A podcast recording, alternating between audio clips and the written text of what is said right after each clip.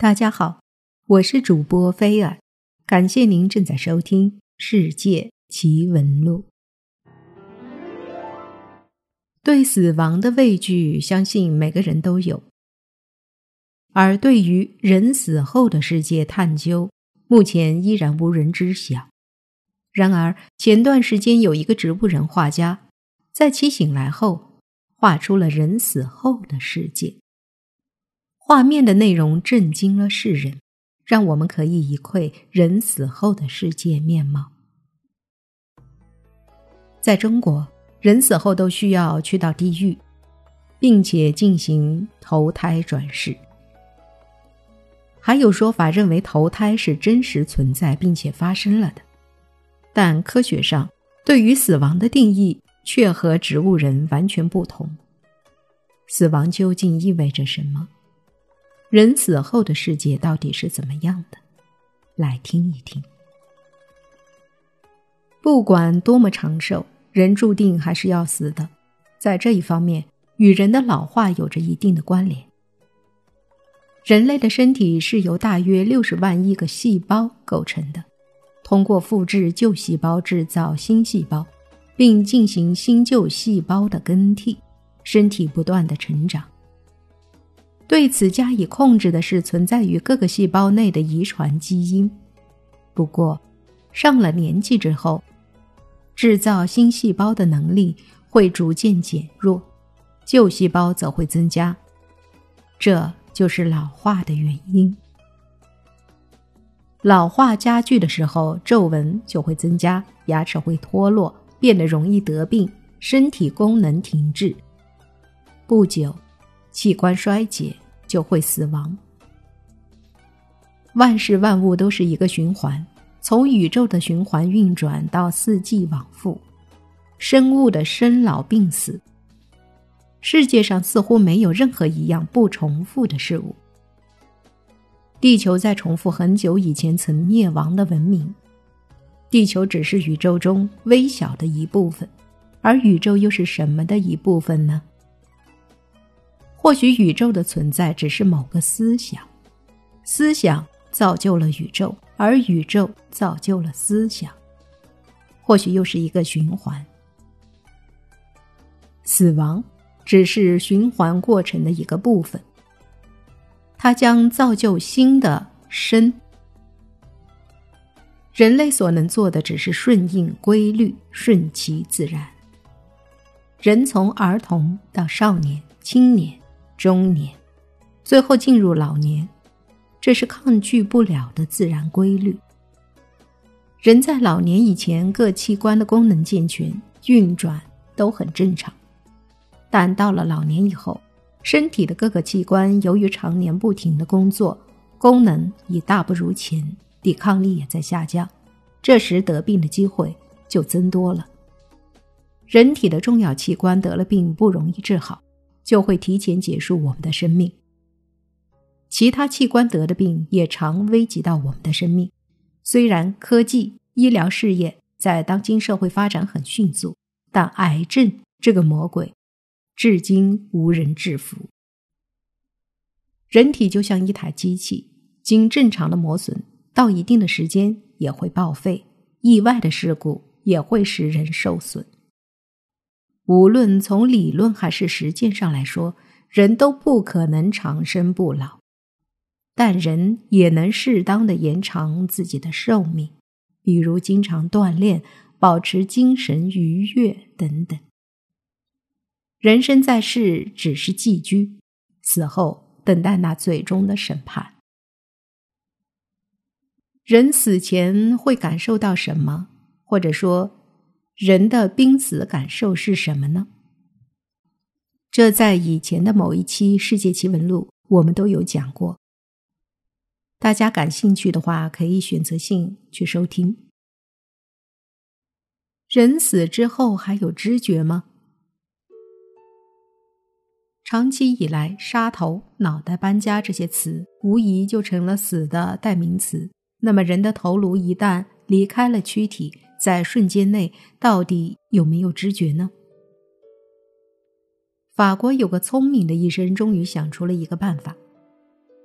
他到死囚中找到一个身体素质好、气质刚烈的江洋大盗，告诉他，如果积极配合这一试验，医生愿意付一笔可观的酬金，以抚养他那可怜的母亲。试验的设计是，当强盗的头颅一掉下来，医生马上跑上去，拾起他的头颅，呼唤他的名字。如果头颅有知觉，听到呼唤声，就睁开眼睛瞧一瞧。行刑的日子来到了，当江洋大盗被绑赴刑场时，医生相随来到断头台，钟声敲响，刽子手的屠刀落下，头颅滚了下来，医生。忙上前去，把头颅捧起来，大声呼唤他的名字。只见紧闭的眼睛慢慢的睁开，朝他看了一眼，然后又闭上了。当接着再呼唤他时，眼睛却再也没睁开。医生的研究得到了一个正确的结论：人的头颅离开躯体后，在短期内是有知觉的。曾经有两位德国的显微外科专家发表一份报告，宣称他们使一个人头活了六天，并用技术手段与他沟通。这个人头是一位身首分离的车祸受害者留下的。这两位医生使人头保持大脑功能，并观察其头部神经系统达一百四十六小时之久。令人难以置信的是，仪器的记录和监测表明，这个已经搬家的脑袋，居然还能清晰的思索并做出决定。医生说，这个用人工延续生命的活人头，在头七十六个小时中，思维绝对正常，以后就慢慢衰退了。他们找来一个神父和他谈话，活人头也能接受赎罪悔过。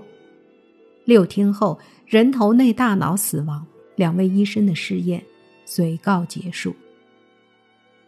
日本一家跨国公司想证实人死后是否还有脑电波存在。科学家把电极植入受试者的头骨中，与电脑接通，使电脑可以在八十公里范围内接受脑电波。在试验的十名死者中，发现两名有脑电波。有个叫佛迪的人，死后三天，电脑荧光屏显示：“我是佛迪，告诉你，我很快乐，没有痛苦。”而“没有痛苦”这几个字出现了二十多次以后，脑电波才消失。另有一个白血病患者，死后第三天，电脑荧光屏上显示：“这里是个美丽的地方，我很高兴来到这里，我感到愉快。”这个实验说明，人死后是有脑电波存在的。以上的这些实验发现，对今后的科学研究是具有很深远的意义的。首先，在死亡的判断标准上，以前传统的观点是人的心脏停止跳动就是死亡，而现在科学家提出，应该以脑电波是否消失作为判断死亡的依据。这也许是死亡医学上的一个重大突破，可能会避免把一些心脏虽然停止跳动，但仍可以起死回生的病人送进火葬场。其次，可以通过记录破译死者的脑电波，了解与死者有关而死者又来不及说出来的秘密。因为如果人死后仍存在脑电波，而这种脑电波又是与死者生前的某些经历有关，那么我们就可以研制出一种仪器，专门记录和破译出这些死者的脑电波来。比如，如果死者是被人谋杀的，那么从死者的脑电波中可能会破译出与该谋杀案件有关的内容或线索。如果死者是突然死亡，来不及给亲属子女留下遗嘱，交代后事，那么他们也许会怀憾于九泉之下。那么，我们也可以通过仪器记录死者的脑电波，破译出死者要交代而又来不及交代的事情，以了却死者的遗愿。科学家是这样分析人死后的世界的。除运动、感觉之外，思考、感情等精神活动功能，也就是意识，也都永久性丧失。脑电波消失。如果脑干功能尚存，有自发呼吸，则不能称为脑死亡，只能说是处于植物状态。脑干有网状结构，脑神经核、延髓血管运动中枢、呼吸中枢等重要结构。因此，脑干功能丧失意味着上述结构功能停止。网状结构功能丧失导致昏迷，脑神经功能丧失则引起对光反射、角膜反射、眼球反射、咳嗽反射的消失。延髓功能停止则自发呼吸停止，血压急剧下降，直至脑死亡。死亡以后，生物体的残骸成为生物地质化学循环的一部分，残骸可能会被捕食者或者食腐动物吃掉，有机物可能进一步被腐生生物分解，然后回归到环境中，并被食物链重新利用，而不会因为物种的越积越多，地球空间变得越来越小。实际上，从哲学上来说，个体死亡。但是他的遗产、问题、关系等等并没有消失，而是被继承或者被瓜分。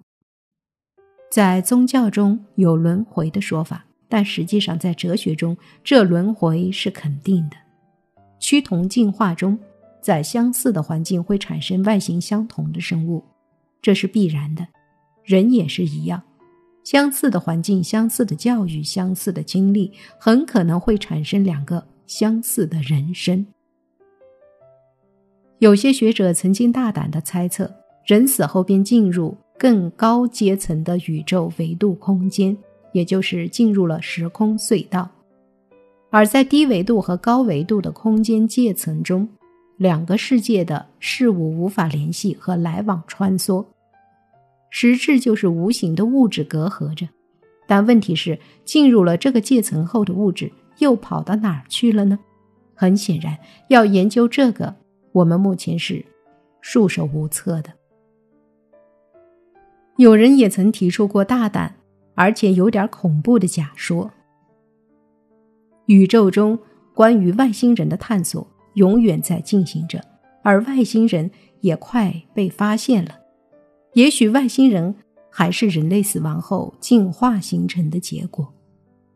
这也许是我们都未想过的，当然，这也不是不可能的。所以，人死之后可能只有一种情况，就是穿越时空，而且穿越时空后可能进入了另一个宇宙，说不定外星人就在那里。